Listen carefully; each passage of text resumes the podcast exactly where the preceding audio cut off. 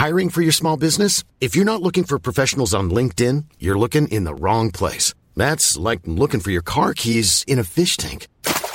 LinkedIn helps you hire professionals you can't find anywhere else, even those who aren't actively searching for a new job but might be open to the perfect role. In a given month, over 70% of LinkedIn users don't even visit other leading job sites. So start looking in the right place. With LinkedIn, you can hire professionals like a professional. Post your free job on linkedin.com slash people today. Que bagagem cultural preciso ter para evangelizar? Comentário de Mari Persona. O que nós vemos aqui é que Paulo já tinha pregado o evangelho para os coríntios. Aqui em 1 Coríntios uh, capítulo 3, né? Ele já tinha pregado o Evangelho. Nos capítulos 1 e 2, ele deixa claro, muito claro, que apenas pelo poder do Espírito Santo de Deus é que o Evangelho podia funcionar, podia transformar vidas, salvar pessoas, e que isso não tinha em nenhuma medida a participação do homem como responsável pelos pelas consequências da pregação do Evangelho. Então você pode, você pode eh, pregar o Evangelho diligentemente, você pode levar a palavra, você pode explicar, mas o único que vai conseguir colocar isso no coração das pessoas e o único que vai também dirigir cada um de nós a pregar da maneira correta ou uh, usar as palavras segundo a palavra de Deus é o Espírito Santo. Então não sobra glória nenhuma para o homem na obra de Deus. Nenhuma, nenhuma. Por isso que ele começou, ele, no capítulo 1 de 1 Coríntios, Paulo fala daqueles que Deus escolheu. Ele fala, escolheu os piores, escolheu os mais ignorantes, os mais fracos, os mais pobres, nenhum com sabedoria, nenhum com nenhum nobre, nenhum dos principais deste mundo, nada. Ele fala, vede irmãos, na vossa vocação, né? não há entre vós sábios nem, nem nada. Ele, ele limpa totalmente a mesa de qualquer título. Ninguém podia se gloriar e dizer assim: não, Deus me usa porque eu tenho uma faculdade de teologia, porque eu falo dez línguas, porque. Não adianta nada se, se toda essa bagagem. Deus pode usar uma bagagem, claro. Tanto é que Deus, o Senhor nos, nos exorta a estudarmos a palavra de Deus mas de nada adianta se nós acharmos que é dessa bagagem que virá o verdadeiro conhecimento e a verdadeira comunhão com Deus e o verdadeiro evangelho que será pregado. Então não é, não é por aí. Então depois que ele que ele menciona tudo isso, ele chega no final do capítulo 2 e ele começa a falar de três classes de três classes de, de pessoas no versículo 14 do capítulo 2, uh, eh, o versículo 13 ele fala: As quais coisas né, também falamos, não com palavras de sabedoria humana, mas com as que o Espírito Santo ensina, comparando as coisas espirituais com as espirituais. Existe na cristandade uma ideia de que o ministério da palavra é tipo falar como como se dar bem com a família, como resolver o problema no casamento, eh, geralmente são pregações de psicologia, de psicologia, de comportamento humano. Não é, não é da palavra de Deus, é de psicologia. Outras pregações são focadas em história. Aí o cara lá vai, prega, fala como é que foi a história, como é que aconteceu, quem foi quem, e que guerra que aconteceu tal. Mas isso é história, isso, isso qualquer um, qualquer homem natural aprende história. Outras vêm falar de arqueologia, arqueologia, né? Tem até, tem até um pregador famoso de uma denominação aí, ele é, ele é arqueólogo, então tudo que ele fala tem a ver com arqueologia. Então, até eu, ontem olhando os títulos de vídeo, não cheguei a ver esse vídeo dele, mas uh, o título era mais ou menos assim: Como a arqueologia explica o Apocalipse. Ora, aí já, já perdeu, já né, perdeu, não, sabe, não entendeu exatamente o que é a interpretação da palavra de Deus. A arqueologia não explica nada da palavra de Deus, porque a arqueologia lida com as coisas da terra, com as coisas enterradas, da, com as ruínas, com, as coisas de homens. Né? Por mais ligação que tenham com a Bíblia, uh, não tem a ver diretamente com o ensino do Espírito Santo, que fala de coisas espirituais. E aqui, então, no capítulo 2, ele, ele falou que o homem natural, no versículo 14, é, por isso que ele fala da, do versículo 13, né, só terminando aí a questão da, da arqueologia, versículo 13 ele fala, comparando, uh, comparando coisas espirituais com espirituais. Então aí ele já deixa muito claro que você, no ensino da palavra, você circula dentro do meio espiritual. Você não, não compara coisas materiais com espirituais porque nós estamos tratando de coisas relacionadas a Deus e a Sua palavra. Aí o versículo 14 do capítulo 2, ele vai deixar claro uh, a, primeira, a primeira classe de homens que existe no mundo. E todos nós, todos nós também fomos dessa classe um dia. O homem natural. Quem é o homem natural? O homem natural é o homem nascido de Adão. O homem descendente de Adão. Esse homem natural não compreende as coisas do Espírito de Deus, porque ele parecem loucura e não pode entendê-las porque elas se discernem espiritualmente. Então não fique nervoso quando você explica a palavra de Deus para um incrédulo e ele não entende. Ele simplesmente, não, não estou entendendo, não entendo como é que pode ser assim e tal. Porque ele é um homem natural, então você tem que esperar a ação do Espírito Santo para ele poder entender aquilo, senão ele não vai entender mesmo, ele vai ficar boiando o tempo todo que você tentar explicar para ele. Uh, então, esse homem natural é a primeira classe de pessoas. Ele precisa primeiro morrer. Esse homem natural precisa primeiro morrer. E ele morre quando ele crê no Salvador, porque na cruz o Senhor Jesus morreu ali e levou junto, né, na sua morte, o homem natural. O homem natural descendente de Adão. É, o... Tem até um versículo que fala que ele, ele morre ali como. É 1 é Coríntios 15, vamos lá, eu também estava lembrando esse versículo, queria, queria ver como que era mesmo. Ele fala do primeiro homem, do. Aqui é, 1 Coríntios capítulo 15, versículo 44. Se, Semeia-se corpo natural, ressuscitará corpo espiritual, se há corpo natural, há também corpo espiritual. Assim está também escrito: o primeiro homem, Adão, foi feito em alma vivente o último Adão em espírito vivificante. Mas não é primeiro o espiritual, senão o natural, depois o espiritual. O primeiro homem da terra é terreno. O segundo homem, o Senhor, é do céu. Ele fala de duas coisas aqui, né?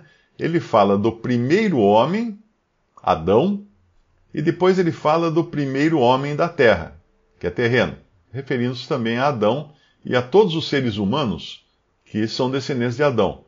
Mas daí no versículo 45 ele fala assim: o último Adão, né, uh, em espírito vivificante. Quem é o último Adão? É Cristo na terra.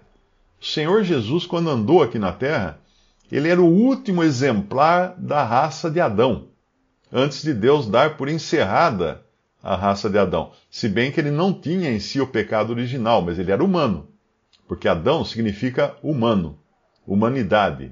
Por isso que tem um versículo em Gênesis que o Senhor, o Senhor diz que criou o homem e a mulher e, os, e pôs o nome neles de Adão. Ou seja, como que os dois podiam chamar Adão? Porque Adão significa humano. Deus colocou o nome de humanos em Adão e Eva. Quem coloca o nome de Eva em Eva é Adão, não é, não é o Senhor. É depois que eles caem em pecado que o, o Senhor chama, o, o, Adão fala que é o nome dela seria Eva porque ela seria mãe de todos os viventes. Mas a princípio Deus criou o homem, o humano. O humano incluía Adão e Eva. E aqui ele fala então que não é primeiro espiritual, senão natural, depois espiritual, 1 Coríntios 15, 46. O primeiro homem da terra é terreno. Ele já falou que o primeiro homem, Adão, foi feito em alma vivente o último Adão em espírito vivificante. Então aqui acaba, acaba a raça humana. No último Adão termina a, a raça humana. É, então existe um contraste aqui, né? Na realidade, Adão, para viver, Deus precisou soprar, soprar o, o espírito nele. Adão passou a ter um espírito, né? Ele foi feito do barro, da terra, e teve um espírito. Mas o último Adão se tornou um, um ser uh, dador de espírito. Adão foi um ser receptor de um espírito humano, né? O último foi um ser dador de espírito. Porque você lê lá no em João capítulo 5, ele fala assim: assim como o Pai ressuscita os mortos e os vivifica, assim também o Filho vivifica aqueles a quem quer. Então, por isso que o Senhor Jesus tinha o poder também de ressuscitar um morto. Porque ele tinha o poder de soprar nesse morto o espírito, para o morto voltar a viver. Eh, em João 5,26 ele fala: porque o Pai tem a vida em si mesmo, assim deu também ao Filho ter a vida em si mesmo. Então era essa capacidade que o Filho tinha, que nenhum homem tem, de, de, de, de incutir né, espírito de vida na, na pessoa. Mas aí, quando ele fala lá em 1 Coríntios 15, 40 e, uh, 47, aqui já é outro assunto. O primeiro homem continua sendo da terra, que é o Adão. Mas ele fala, ele não fala agora o segundo Adão. E nem fala o último Adão, né? Ele, ele não fala o último homem, ele fala o segundo homem. O Senhor é do céu. Qual é o terreno, tais também são os terrestres, e qual o celestial, tais também os celestiais. Assim como trouxemos a imagem do terreno, assim traremos também a imagem do celestial. Então o que está acontecendo aqui? O Senhor criaria uma segunda raça. Existem duas raças na Terra hoje. Existe a raça humana e existe a raça dos nascidos de novo, dos que têm vida agora, uh, dos ressurretos. Alguém pode falar assim: não, mas eu ainda não ressuscitei. Eu creio em Cristo, mas eu ainda não ressuscitei. Ressuscitou sim, em Cristo. Lá em, em, em Efésios capítulo. Efésios capítulo. Capítulo 2. Efésios 2, 6. E nos ressuscitou eh, o versículo um pouco antes fala assim: Deus que é riquíssimo em misericórdia, misericórdia, pelo seu muito amor com que nos amou, estando, estando nós ainda mortos em nossas ofensas, nos vivificou juntamente com Cristo, pela graça sois salvos. Essa, esse é o ato de termos vida agora, e a vida de Cristo em nós. E nos ressuscitou, juntamente com Ele, nos fez assentar nos lugares celestiais em Cristo Jesus. Mas como? Eu estou sentado na minha cadeira aqui? Não, mas aos olhos de Deus, eu já estou ressuscitado e assentado com Cristo nos lugares celestiais. Porque essa é minha posição hoje. É bom entender sempre que existe duas coisas: existe condição, que é circunstancial, depende das circunstâncias, existe posição, que é absoluta. Então, por exemplo, um rei no exílio. O rei lá derrubaram o, o governo dele, ele precisou partir para um outro país, ele está no outro país. Ele é rei, na realidade, ele é rei, mas ele é rei circunstancialmente, né? pela circunstância, ele não está no trono agora. Mas quando os seus, os seus súditos lá no país de origem uh, reconquistam o reino para ele, e mandam lá um e-mail para o rei falam: oh, pode voltar que você já está de novo entronizado aqui. Ele é rei agora entronizado, mas ele está ainda no exterior, não importa. É só ele viajar para lá que ele vai ter o lugar dele já garantido, porque ele já foi empossado rei ali. Então esse esse nós temos uma, uma a questão circunstancial, né, que é a nossa situação, e temos a, a, a questão absoluta, que é da nossa posição. Ninguém agora que creu em Jesus como seu Salvador vai perder esse lugar, este assento nos lugares celestiais, porque Cristo está lá. Somente se Cristo perdesse o seu lugar no céu, os salvos perderiam também seu, a sua salvação. Mas como Cristo é absolutamente impossível que ele perca o seu lugar no céu, nenhum salvo por Cristo perderá a sua salvação. Absolutamente, nunca, jamais, de maneira alguma. Nós temos a nossa âncora firmada na rocha que é Cristo, ainda que a gente não enxergue. Tem um versículo até bonito que fala sobre isso, é, lá em Hebreus. Hebreus, deixa ver, âncora, Hebreus 6. Hebreus 6, versículo 18. Para que por duas coisas imutáveis, nas quais é impossível que Deus minta, tenhamos a firme consolação, nós os que pomos o nosso refúgio em reter a esperança proposta, a qual temos como âncora da alma, segura e firme, e que penetra até o interior do véu, onde o Jesus, nosso precursor, aquele que foi antes de nós, entrou por nós, feito eternamente sumo sacerdote, segundo a ordem de Melquisedeque. O que é uma âncora? Quando você está num barco, no mar, você quer firmar o seu barco, você quer que o seu barco não saia do lugar, o que você faz? Você joga âncora. A âncora é jogada para fora do barco, não é para dentro do barco. Você jogar a âncora dentro do barco, você fura o casco e afunda. É?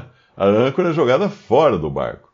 Aí a âncora mergulha, vai lá no fundo do mar, talvez por um momento a onda balance o barco, puxa um pouquinho para lá, um pouco para cá, mas ela se fixa numa rocha lá embaixo, a âncora. A âncora prende em algum recife, alguma coisa lá embaixo, e ela não deixa o barco mais uh, se perder, o barco ir embora, ser levado pelas ondas. Ele pode balançar, ele pode subir, pode descer, mas a âncora está firme lá embaixo. Então, a nossa esperança, a nossa esperança uh, é a, a âncora da alma. Ela está segura e firme onde? Onde ela foi jogada pela fé. E onde ela foi jogada pela fé? Quando o Senhor Jesus morreu, o véu do templo, ao qual o véu do Santíssimo Lugar, ao qual só tinha acesso o sacerdote uma vez por ano com sangue alheio, com sangue do cordeiro do sacrifício, aquele véu foi rasgado. Ele foi rasgado para. E o véu significa a carne de Cristo, né? Ele foi rasgado para dar acesso a, ao lugar santo, ao lugar da habitação de Deus. E agora todo aquele que crê em Cristo, todo aquele que passa pela carne e sangue do seu sacrifício, vamos dizer assim, né? Eh, que o véu rasgado representa esse sacrifício, ele entra, ele tem a sua âncora jogada além do véu. Ela está firme no interior do véu. É como se uma pessoa fosse crer, ali está um véu, não é? o véu está rasgado, nós estamos ainda no mundo aqui, sabemos que o, o, o acesso a Deus é daquele, naquela direção, enxergamos um véu rasgado, ainda estamos caminhando para lá para entrarmos uh, uh, definitivamente, né, uh, também posicionalmente ou circunstancialmente nesse lugar do véu. Mas antes disso, o que nós fazemos? Jogamos a nossa âncora, a nossa esperança no interior do véu. Então ela fixa lá onde Cristo está. E não, não tem mais como perder. Aí é só você seguir a corda, né? você seguir a corda da âncora, ela está no lugar certo, no lugar seguro. Então te, temos hoje essa posição inabalável em Cristo Jesus. É impossível nós a perdermos. Isso é uma grande, é um grande consolo, um grande conforto para nós.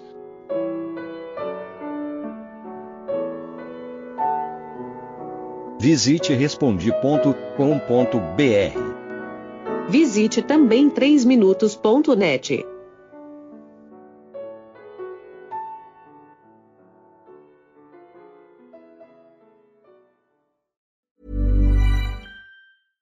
Imagine the softest sheets you've ever felt. Now imagine them getting even softer over time. That's what you'll feel with Bowl and Branch's organic cotton sheets. In a recent customer survey, 96% replied that Bowl and Branch sheets get softer with every wash. Start getting your best night's sleep in these sheets that get softer and softer for years to come. Try their sheets with a 30-night guarantee. Plus, get 15% off your first order at bowlandbranch.com. Code BUTTERY. Exclusions apply. See site for details.